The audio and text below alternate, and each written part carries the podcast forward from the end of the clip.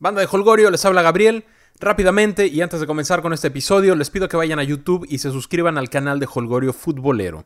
En los siguientes días estaremos subiendo videos que van a ser de su total agrado, estoy seguro, no se los quieren perder. Empezamos con esta aventura en el mundo del color y seguimos como siempre escuchándonos en este su podcast de confianza. YouTube, Holgorio Futbolero, suscríbanse, créanme que vale la pena.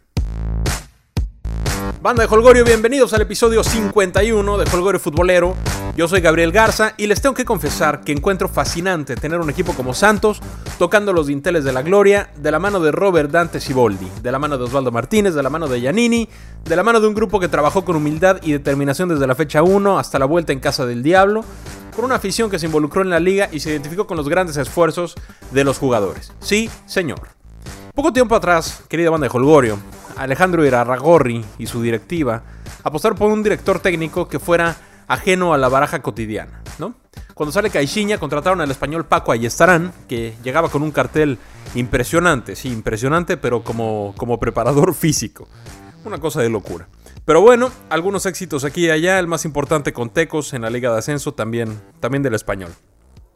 El caso es que no pasó nada con él. No pasó nada con Paco Ayestarán, y así como llegó, se nos fue. La directiva siguió por el mismo camino de buscar un director técnico con ideas frescas, como les había funcionado en su momento con Pedro Caixinha. ¿no? Levantaron un título con Caixinha, tal vez no fue una época de mucha bonanza, pero campeones sí fueron. Y siguieron buscando por el mismo camino, y es cuando eligen como guía al joven argentino Luis Ubeldía, que a pesar de su corta edad había logrado resultados extraordinarios con Lanús, con el Barcelona de Ecuador, con, con la Liga Deportiva Universitaria y con Racing también espectaculares. Espectaculares. Futbolista que, que se rompió y no pudo jugar más. Se, se, dedicó a ser director técnico y le está yendo, le sigue yendo bastante bien. Su primer torneo con Santos a liguilla y el segundo pa' afuera después de un mal arranque. Salió Luis Ubeldía. Entonces Irarragorri pensó.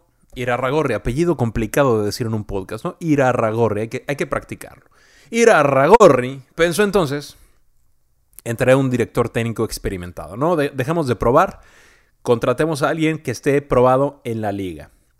Y así fue, ¿no? Contrataron a alguien con títulos en su palmarés. El Chepo salía de Chivas en medio de la tormenta familiar y financiera de George y de Angélica. Y llega Santos. Llega Santos, todos pensamos que le iba a ir muy bien. Un equipo sin tantos reflectores como Chivas, como la selección naturalmente. Con una directiva que por lo general hace las cosas muy bien y con la materia prima para pelear cosas interesantes. Dos torneos regulares y un arranque malo. Dejaron como interino a Siboldi. El Chepo se nos fue. Le dijeron muchas gracias, ahí nos vemos. Y queda Siboldi para terminar la apertura 2017. El detalle es este, ¿no? El presidente de Santos estaba buscando un nuevo timonel para preparar y arrancar el clausura como Dios manda. Una opción real era, era Cufré, que trabajaba junto a Siboldi en las fuerzas básicas de Santos. Pero una noche, una noche, el flamante técnico campeón del fútbol mexicano le llamó por teléfono al jefe y le dijo, le dijo, yo soy el bueno deme la oportunidad de quedarme con el puesto. Y entonces Alejandro Irarragorri, un tipo inteligente, eh, percibió algo en Siboldi que lo hizo aceptar y dejarlo en el cargo del director técnico, pero ya no como interino, sino como definitivo. Le dio, le dio la plaza, ¿no? Le dio la plaza. Y así fue, él jamás había contemplado a Siboldi como técnico y después de esta llamada lo eligió, lo presentó, eh, lo confirmó días después, mejor dicho, y el resto de la historia ya no la sabemos todos. Y después de dirigir su primer torneo en Primera División, Robert Dante Siboldi tiene los mismos títulos que Miguel Herrera y Ricardo Antonio. Es maravilloso.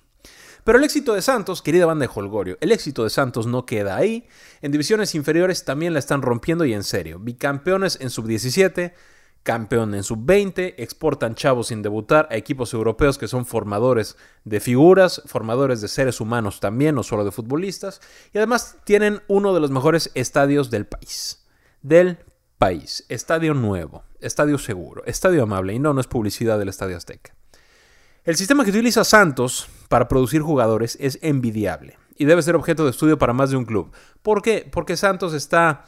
El, el equipo de Santos es de la comarca lagunera, donde tres ciudades en dos estados convergen y de la ciudad de los grandes esfuerzos, donde es gente chambeadora, donde es gente echada para adelante pero que en teoría, ¿no? Si vemos las estadísticas, si vemos los censos, pues hay más gente en otros lados, ¿no? Hay más gente en Nuevo León, hay más gente en, en el norte, por ahí por Tijuana, hay más gente en la Ciudad de México, obviamente, en el área metropolitana, en Puebla, hay mucha gente por todos lados, pero Santos Ellos sí le pescan, ellos sí ubican al jugador que tiene talento, lo preparan, lo arropan y después lo prestan o lo venden al extranjero.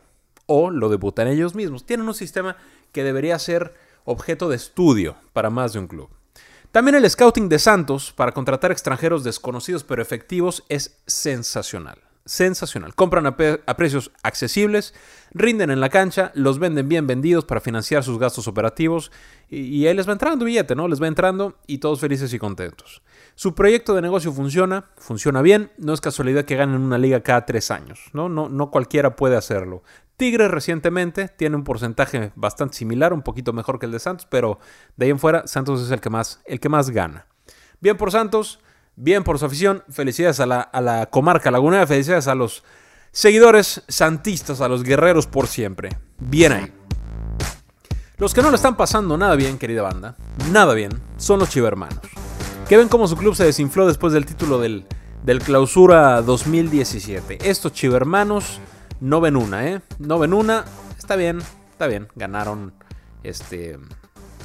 Van al Mundial de Clubes, ganan con K-Champions. Sí, está bien está bien. Ahí sí pueden celebrar algo, ahí sí se vale que lo hagan. En liga, nada, ¿eh? Nada, ya les, ya les decía yo, desde el título de clausura 2017 ya venían arrastrando la cobija eh, cinco partidos antes. Los últimos cinco juegos, una vergüenza, y en la liguilla ganaron uno, ¿eh? Ganaron uno y pasaron por, por mejor posición en la tabla por, o por goles de visita. Pero bueno, así están las cosas con las Chivas, ¿no? Dos torneos sin liguilla y lo que viene después de Rusia 2018 hace pensar que la época de Chivas flacas no, no va a terminar pronto. Jorge Vergara, Jorge Vergara, Madrigal, el papá, ¿no? El, el dueño, el que le sabe esto, contrató como director deportivo a Francisco Gabriel de Anda. Y pensaremos que su incorporación al rebaño tendría como, como labor principal, pues, componer el rumbo, devolver el equipo a zona de liguilla, pues estas frases hechas de apegarse a la mística, ¿no? De sentir la playera, ya se las saben. Pero para como están las aguas, a mí me late que su labor principal es ser un pararrayos y primera línea de choque. Me explico. ¿Para qué rayos sirve un director deportivo? Bueno, para hacer el enlace entre el dueño y el director técnico, ¿no? Punto número uno. Pensando en esto, ¿qué no se supone que hay línea directa entre Almeida y Vergara? Ahí se supone que sobraría entre Almeida y Higuera no, las cosas dicen que no están tan bien. Por ahí salió también Paco Gabriel a decir que, que relaciones desgastadas. Bueno, esta historia ya la hemos visto muchas veces. ¿Para qué otra cosa sirve un director deportivo? Bueno, para negociar transferencias. El otro día dijo que no comprarían a nadie que pase de 8 millones de dólares. Ok, va, está bien. Vacas flacas en Chivas o Chivas flacas. Salvo el pollo briseño y Gudiño, dudo que algún mexicano europeo de buen nivel se acerque siquiera a esas cifras. No hay. Y en México, los jugadores que marcan diferencia ya le dijeron directamente a Paco que gracias, pero no gracias. Paco, aquí estoy bien, aquí me quedo. Que el Tuca se le enojó cuando preguntó por, por este o aquel. Pues sí, eh, no, te van a vender al que funciona, compadre. Al menos no, no a 8 millones de dólares. Bueno, a menos que sea el mejor negociante de la liga, y dudo que pueda hacer milagros, él o cualquier otro, em, yo no creo que. Yo no, yo no creo que hayan contratado a, a Paco Gabriel como para porque él sí le sabe y otros no. También sirve un director deportivo para vender jugadores. Y de los que puede sacar un buen billete, Pulido ya dijeron que se queda, Pizarro ya estaba negociado y renegociado, se supone, según nos cuentan eh, reporteros que cubran al rebaño. Alanís se fue. Y así que digas, uy, ¿cuánto pagarían por la Chofis o por Orbelín o Brizuelo o Saldívar? Pues no, ¿verdad? O por Pereira, no, yo creo que no, nada nuevo. Y el resto de sus funciones son administrativas y de seguimiento. Entonces, si tu club, Guadalajara, no te da las herramientas mínimas para cumplir tu chamba, ¿por qué rayos le pagarás una buena lana para hacer tu imagen frente al público? Ah, para hacer tu imagen frente al público. Ah, ya quedó claro. Entonces, a ver, déjame ver si entendí. Le está, contratando a Paco Gabriel de Anda porque es un tipo. Eh, es un tipo que va de frente, ¿no? Es un tipo que no se arruga, y te va a llover con todo porque ya sabes cómo están las cosas adentro, porque sabes que los resultados no se han dado y difícilmente se darán sin, sin contratar buenos elementos. Entonces que él, que él nos eche la mano, ¿no? Que a él le lleguen las balas, ¿no? Y bueno, Francisco Gabriel de Anda puede, puede uno caer bien, ¿no? Porque es un tipo que no hay medias tintas. Puede no tener la capacidad de liderar al rebaño, quién sabe, ¿no? En Pachuca hizo algo interesante. Puede o no tener las credenciales para el puesto, quién sabe. Pero de algo estamos seguros. Estamos seguros Jorge Vergara, estábamos seguros los, los chivermanos y varios más, ¿eh?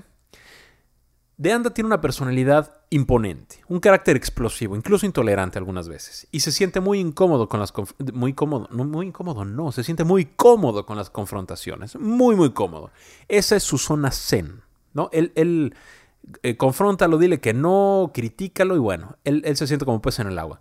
Y como se vienen tiempos de rendir cuentas y dar explicaciones por falta de resultados, sí, pero más por falta de lana, en la teoría, Paco es un buen pararrayos. La práctica va diciendo otras cuestiones, pero como todo trabajador con empleo nuevo, querida banda, poco a poco encontrará su ritmo y su espacio seguro, su espacio donde se sienta cómodo. Este es Paco Gabriel de Anda, que no se queda callado y que va a responder y que va a jalar la atención y que lo van a criticar a él y que se van a olvidar de vergar un ratito y de y de, y del, y de Amauri, y de Higuera, y del pelado. Entonces, como Paco Gabriel se va a pelear con todo el mundo, como ya lo está haciendo, como va a ir a programas, como va a pedir renuncias de Faitelson en la mesa y este tipo de cuestiones, pues las chivas a todo dar van a seguir trabajando por detrás. Eso es lo que yo pienso. ¿Buena estrategia? Pues capaz que sí, ¿eh? No, no tiene que ser mala estrategia. Yo creo que puede ser una buena estrategia si es que se pueden achambear como deberían de hacerlo. Ahora, si yo fuera un chivermano, que no lo soy, no lo soy y no lo seré, pero si fuera un chivermano, disfrutaría las glorias recientes, ¿no? O sea, en, días de nostalgia pondría YouTube, vería el gol de Pulido contra, contra los Tigres con música de Titanic, así poco a poco, vería las atajadas de Cota en cámara lenta, me daría la gran oportunidad de, de derramar una o dos lagrimitas de felicidad y de añoranza, porque la realidad de Chivas es gris, de adentro hacia afuera y de afuera hacia adentro. Ahora, querida banda de Holgorio, yo soy una persona tolerante, suelo ponerme en, los zapatos de todo el mundo, absolutamente todos. Yo, evito juzgar, evito este, criticar las acciones de otros, porque cada quien tiene sus broncas, sus traumas, sus sueños, ¿no? No juzgo, tampoco critico. Los que me conocen saben bien. Y los que no me conocen les estoy diciendo. Pero hay ciertas acciones que exceden mi tolerancia. Y, y estas ciertas acciones me impiden ser indiferente. Y la mala leche es una de ellas. Alguien mala leche, put, me, pica los botoncitos, ¿no? Y yo entiendo que ESPN y otras cadenas cuentan con elementos antagonistas porque vende, ¿no? No hay de otra. Y hay que ponerle el picocito y subir el tono para que la audiencia no le cambie de canal. Pero el tono debe tener su límite. Un señor que ocupa su agilidad mental y su facilidad palabra, que son sublimes, son sublimes, para arruinar y humillar al prójimo sistemáticamente, no es una persona sana, ni en lo personal, ni para la televisora, ni para la sociedad.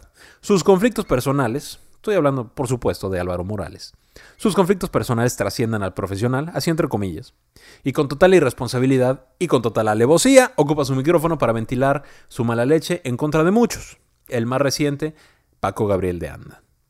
Cuando como sociedad vemos normal ese tipo de cuestiones y en su empresa lo premian porque les llena la pantalla, significa que en muchos sentidos tenemos el país que merecemos, ¿no? O sea, como que, ¿con para qué le movemos? ¿Con para qué le movemos? Si, le aplaudimos, si el tipo tiene 700 mil followers, si le celebran sus tarugadas, pues como para qué exigimos este, aquí el, que llega a la silla y se queda seis años, ¿con para qué le exigimos que cambie el país? ¿no? Si nosotros estamos aplaudiéndole al tipo que, que, que, ventila y balconea y tira malas leches por todas partes. Y es bien, yo creo que no estás haciendo una labor social, yo creo que es irresponsable. Eh, no, no el coartar su libertad de expresión, no el censurarlo, no, simplemente el mantenerlo ahí al aire. Hay, hay opiniones personales, también hay puntos de vista que pueden ser contrarios a lo que piensa el, de enfrente y se pueden decir y se pueden, eh, se pueden debatir, ¿no? Pero cuando, cuando es una ofensa directa, cuando es sistemático el ataque, pues, date cuenta ESPN, date cuenta por favor, date cuenta de lo, que le, de, lo que le dicen ahí en la mesa, de lo que le dice Rafa Puente, de lo que le dice Faitelson, de lo que le dice Huerta, de lo que le dicen absolutamente todos, depende del día. Pero bueno, ESPN, he cumplido con mi misión de señalarlo y si lo tengo que volver a hacer, con mucho gusto lo haré. Manda de Holgorio, en temas que llenan de ilusión, no como estas chivas, pobres chivas, pero en temas que llenan de ilusión, la serie de Luis Miguel está... No, No, no es la serie de Luis Miguel. Esto no es Holgorio del bikini azul. Rusia, Rusia 2018 y nuestra selección es de lo que les quería platicar. Nuestro Hospital Nacional está a pocos días de debutar en la Copa del Mundo con Giovanni, con Moreno, con Guardado y con Diego Reyes lesionados. Néstor Araujo, pues lamentablemente no lo contaremos más, fue honesto y reconoció que la lesión sigue ahí. Aplaudo su integridad, le deseo pronta recuperación y unas merecidas vacaciones. Araujo no estará. Gales, Escocia y Dinamarca son nuestros sinodales previo al juego contra Alemania. Vamos a ver, eh, vamos a ir viendo más o menos algo que ya, que ya sabemos, pero ante tanto lesionado, veremos variantes, veremos rotaciones, ¿no? Veremos, eh, veremos quién cubre espacios. A la lista de 28 jugadores habrá que quitarle uno. No, uno no, menos, como 5. Habrá que quitarle 5 para tener a los 23 definitivos. Tenemos que, en la portería, Ochoa, Corona y Talavera, los tres van, aquí no habrá cambio alguno, yo creo que Ochoa va a ser el titular. Lateral izquierda. En la lateral izquierda, de ¿quién tenemos? Tenemos a Gallardo y tenemos a Miguel Arturo Layún. Layún cerró bien, ¿eh? cerró bien con Sevilla, tuvo buenas participaciones. Pienso que será el lateral izquierdo titular, aunque Gallardo es más fuerte, es más rápido, va muy bien por arriba, le pega con un tubo igual que Layún. Eh, tuvo su mejor torneo con Pumas, pero el asterisco es que su posición natural no es esa. Creo que es mejor marcador Layun. Em, no sé, no sé, tampoco. Mira, si, si Layun fuera el mismo Layun de, de, esa final con el América que le ganó en la Cruz Azul, eh, del Layun del Watford, del Layun que empezó jugando en el Porto, si ese fuera el Layun, vientos, ¿no? No hay quien lo mueva de allá. Pero el Layun de hoy, si mantiene el nivel que mostró al final con Sevilla, tenemos una garantía en la lateral. Si muestra el nivel que eh, de la mitad de su estancia en Porto a antes de que llegara a Sevilla, estamos en problemas y Gallardo puede solucionar por ahí. Central, eh, en la central está, pues, eh, ¿quién está? Está Alanis, está Moreno, está Baraujo, Araujo ya no. Moreno y Alanis están en Rusia, no creo que se baje ninguno de los dos. Héctor Moreno sería sin dudas el titular, pero el último año fue desastroso para él, no jugó en la Roma, en la Real Sociedad tampoco tuvo la participación que, esperábamos. Ojalá que recupere su nivel porque vaya que lo necesitamos y Moreno en su mejor nivel es el mejor central de, de México sin dudas, ¿no? Ellos por la izquierda. Ahora, central por derecha, está Guayala, está Diego Reyes, que podría jugar en esa posición, Ayala va de titular seguro, ¿no? Seguro, seguro. Vamos que si Diego Reyes no se recupera, se nos viene la Night. En serio, ¿eh? Aunque está considerado, les digo, como contención, puede jugar ahí. Eh, estas famosas rotaciones, estos jugadores plurifuncionales que tanto le gustan a Osorio. A mí, tampoco me desagradan los que te pueden cubrir dos posiciones. Me molesta que no jueguen en la suya, pero si, si pueden cubrir más de una, bienvenidos, ¿no? Eh, el, aporte, parte del aporte de Diego Reyes es que puede cubrir la, central.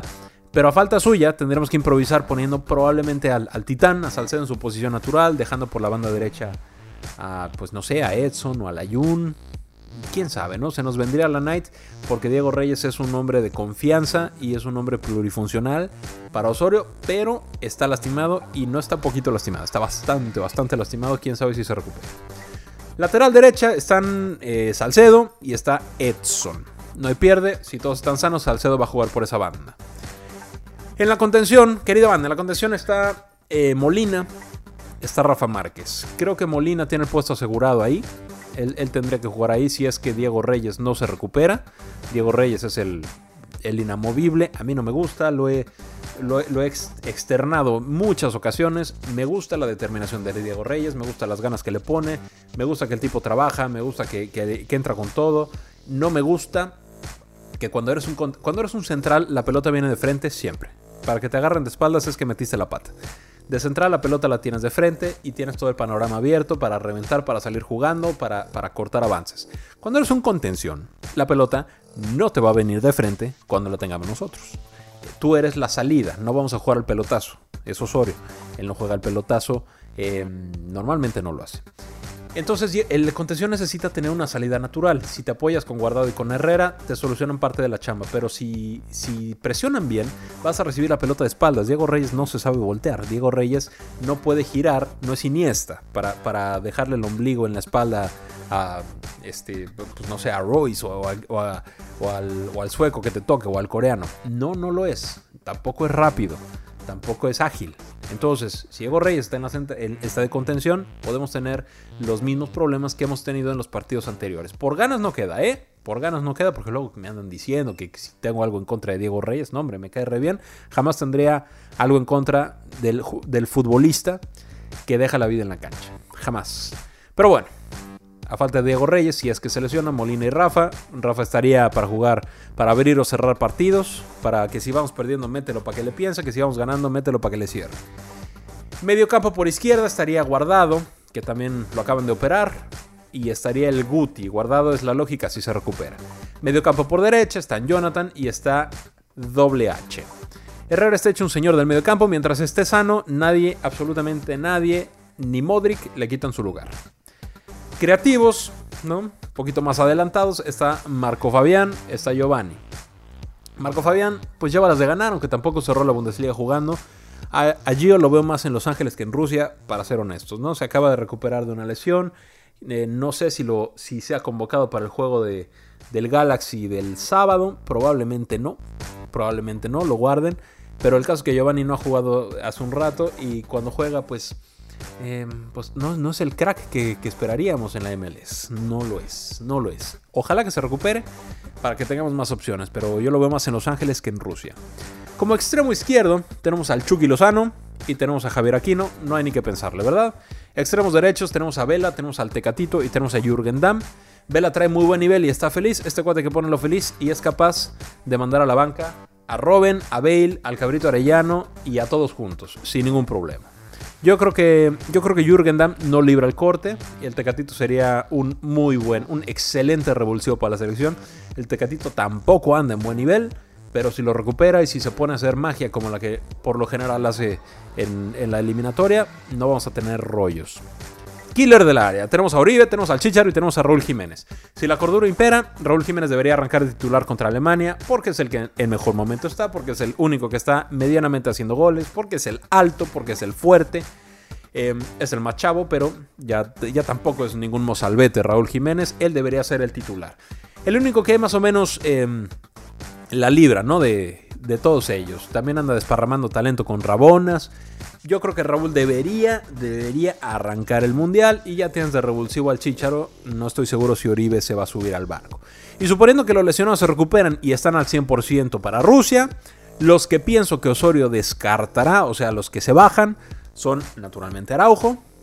Yo creo que Javier Aquino, porque tenemos a, Gallardo que puede cubrir también esa posición si se, si se ocupa. Yo creo que el Guti, yo creo que Jürgen Damm y yo creo que Oribe. Eso es lo que ellos son los que yo pienso que Juan Carlos Osorio va a dejar. Araujo, Aquino, el Guti, Jürgen Damm y Oribe Peralta. Los que yo eliminaría, los que yo no llevaría a Rusia serían Araujo, serían Edson, Giovanni, Oribe y Jürgen Damm. Vamos a ver. Por ahí va a estar, ¿eh? Por ahí va a estar. Y cada vez falta menos. Ojalá que recuperemos a todos y el equipo se mantenga en condiciones de hacer historia. Porque sí, como me decía el Chelis, yo le voy a los Pumas y yo también le voy a la selección. Yo quiero que gane, no solo por ser mexican, porque también me, pongo de buenas cuando ganan, me pongo de malas cuando pierden. Ojalá que nos vaya bien, querida banda. Nos escuchamos en el siguiente. Cerramos por hoy el siguiente episodio de Holgorio muy pronto por acá. Fuerte abrazo.